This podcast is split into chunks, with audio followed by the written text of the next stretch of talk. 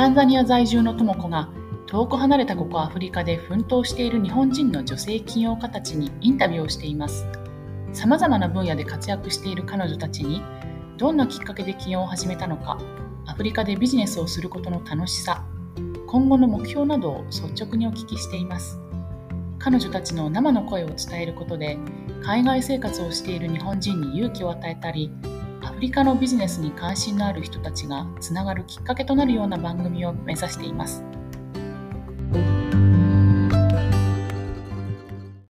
今回のゲストはギニア共和国在住14年のユミさんです。もともと日本でアメリカ輸入古着店の経営をしていたユミさんですがギニアの文化に魅了され2010年にギニアに移住して起業しました。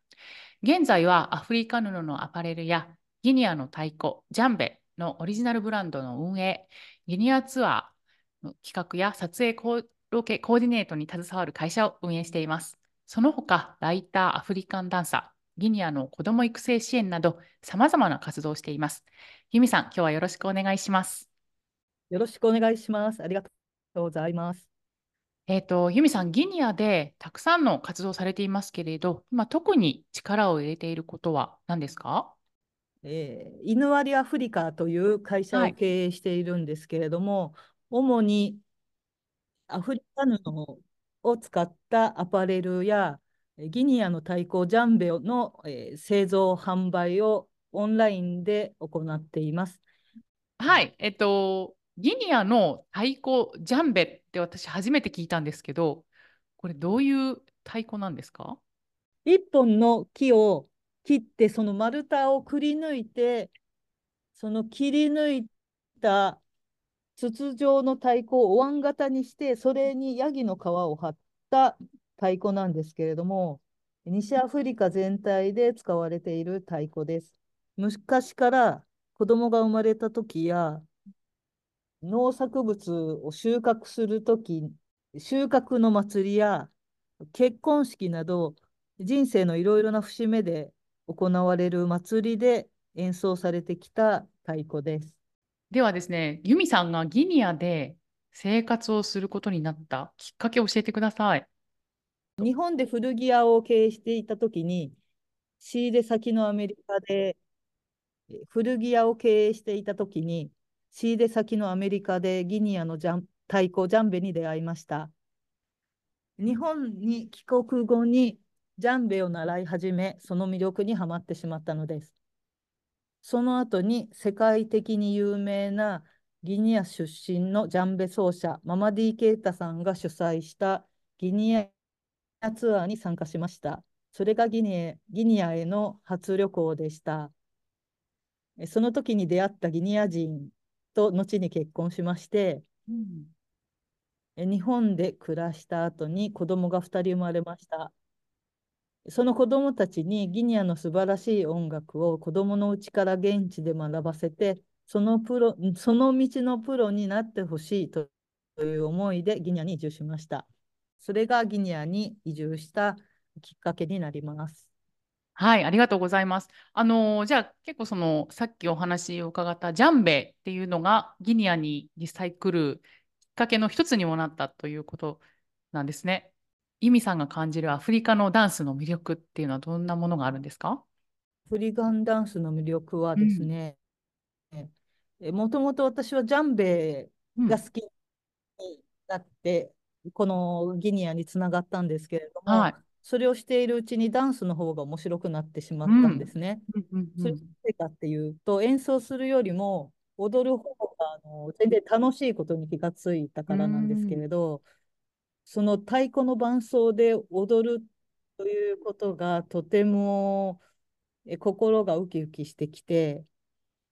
心が解放されるような、うん、こう満足感を味わえるんですね。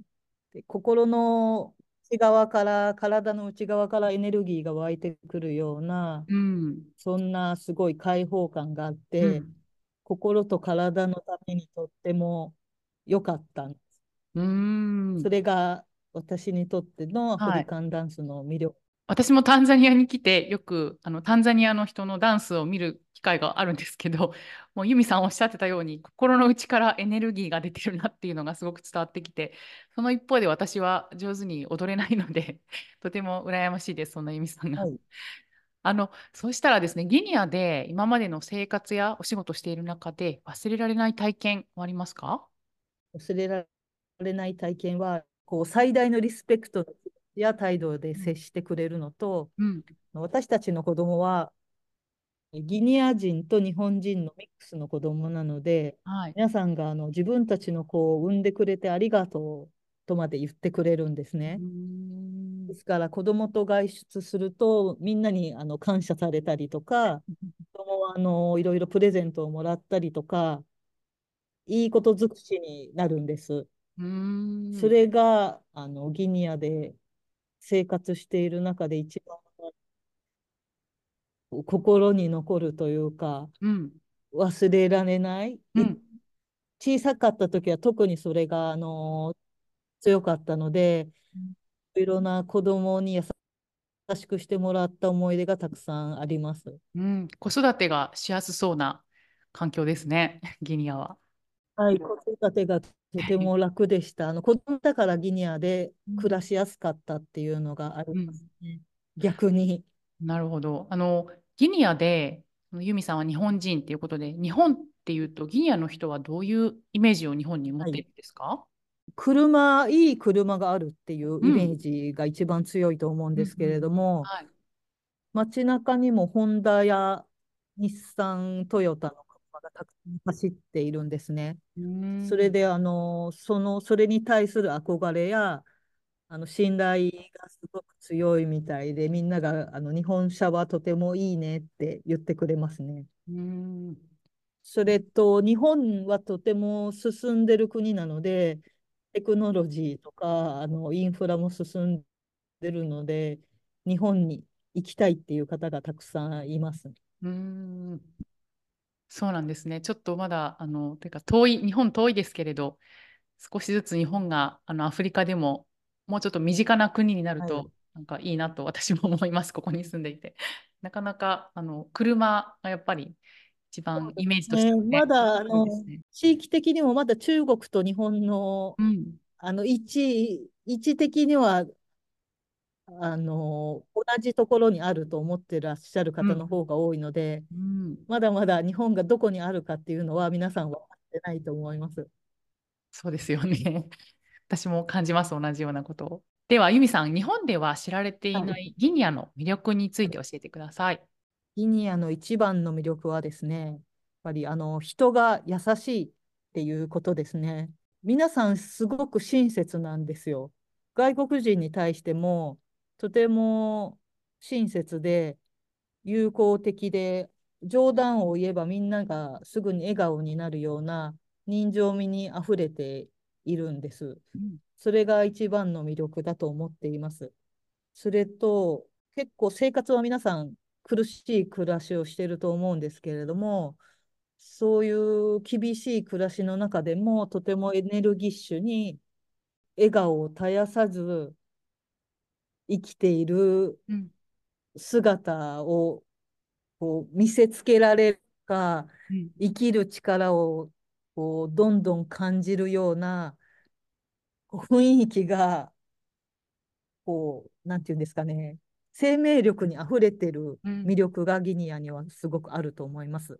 あと、ギニアはあのアフリカ布が豊富で、うん。あの街の至る所にアフリカ布のお店があって、そういったカラフルなうん。あの布の服を着ている人たちが街中に歩いているので、そのファッションがとてもあの私たちに日本だと結構こうモノトーンの服とか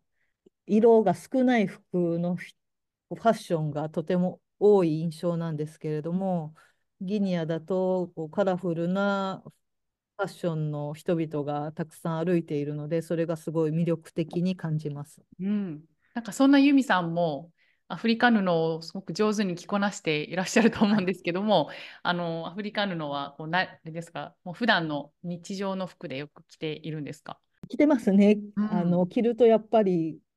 気分が明るくなるそうですよね。のと、あうんと、えー周りの人たちがアフリカの仲間意識なのか、その服いいねとかよく言ってもらえるうん。ので、なるべくアフリカの服を着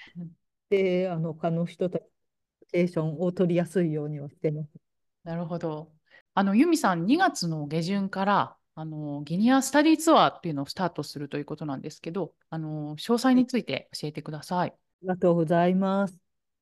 えー今年でですね、このギニアツアーを運営して20年になるんですけれども、その20周年を記念して、あ今ではプロのジャンベソースだった息子と一緒にこのツアーを企画しました。うんえギニアの観光のベストシーズンの2月の25日から2週間開催します。その私がギニアに来るきっかけとなったジャンベとアフリカンダンスのレッスンを通してギニアの文化を体験していただく内容となっています。本場のミュージシャンやダンサーによるレッスンや舞踊団のリハーサルに参加していただいたり、ギニア人のアーティストたちと一緒に演奏やダンスをする体験ができます。それでも人気のアフリカ布のお買い物や観光やただのんびりギニアを満喫してしたいという方にもお楽しみいただけるどなたにでもおすすめな旅となっています。私と息子が常にアテンドしますので言葉の問題もなくセキュリティ的にも安心安全です。え私は、えー今までのツアーに参加くださった方か方たちから一歩踏み出す勇気を得られたという声を多くいただいているんですけれども、その中には人生観や人生そのものが自分らしく良い方向に劇的に変化したという方もたくさんいらっしゃいます。そして私自身が初めてのギニア旅行で大きく人生が変わりました。ですから私はギニアの人々の笑顔や生きる力、人情を感じに来てほしい。お互い様の精神で協力し合って生きる現地の人々の心優しい世界を感じてほしい。そんな思いでこのギニアツアーをき企画しています。今よくあの引きこもりとか学校に行きたくないお子さんや、はい人生にこう生きる目的を見出せない方とか孤独で生きづらさを抱えている方がたくさんいるって最近よく聞くんですけれどもそういう方たちにこうアフリカに興味がある方でなくてもそういう生きることに悩みを持つ方たちにぜひ参加していただきたいなと思っています。あのギニアに来てもらえばきっとこう生きる力が湧くというか、あの自分たちの抱えている悩みがどんなものなのかっていうことにすごい生きるとはという意味を考えていくようなきっかけになると思います。とありがとうございます。では、最後にユミさんの今後の野望を教えてください。えーもっとたくさんの方にギニアに来ていただいて、このギニアの人たちの生きる力の素晴らしさを感じてもらいたいと思っています。それと、えー今、書籍の出版を準備していまして、ギニアの魅力や私がギニアの生活の中でギニアから教えてもらった今を幸せに生きる秘訣のようなものを書籍にする準備を進めています。ですので、その、えー書籍を早く出版したいという野望を持っています。それと、ウェブメディアや、えー他の媒体でも、これからもっとライターとしていろいろ発信をしていきたいと考えています。私の発信によって、どこかの誰かの自分らしく楽しく幸せになるおお手伝いができたら嬉しいなと思っております。で最後に、今、NGO 団体を新たにスタートする準備をしているんですけれども、それで、えーもっとギニアの子どもたちのため、ギニアの伝統文化を守るための活動を新たにスタートしていきたいという野望を持っています。ありがとうございます。ユミさん、あれですね。こんな感じです。はい。あの、NGO の団体、ああの活動として新しい活動をさらにスタートすることで、ますます忙しくなりそうですね。そうなるといいなと思っています。ありがとうございます。今日は、えーギニアのユミさんにお話を伺いました。ユミさん、今日はありがとうございました。あと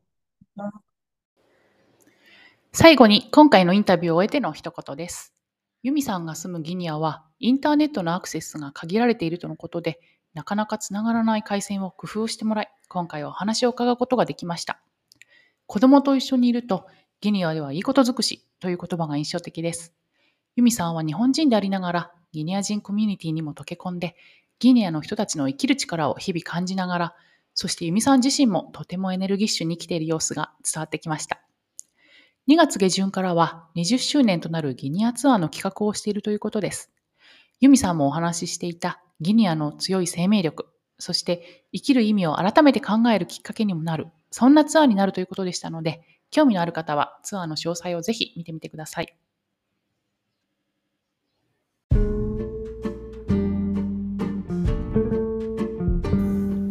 今回も番組をお聴きいただきありがとうございました。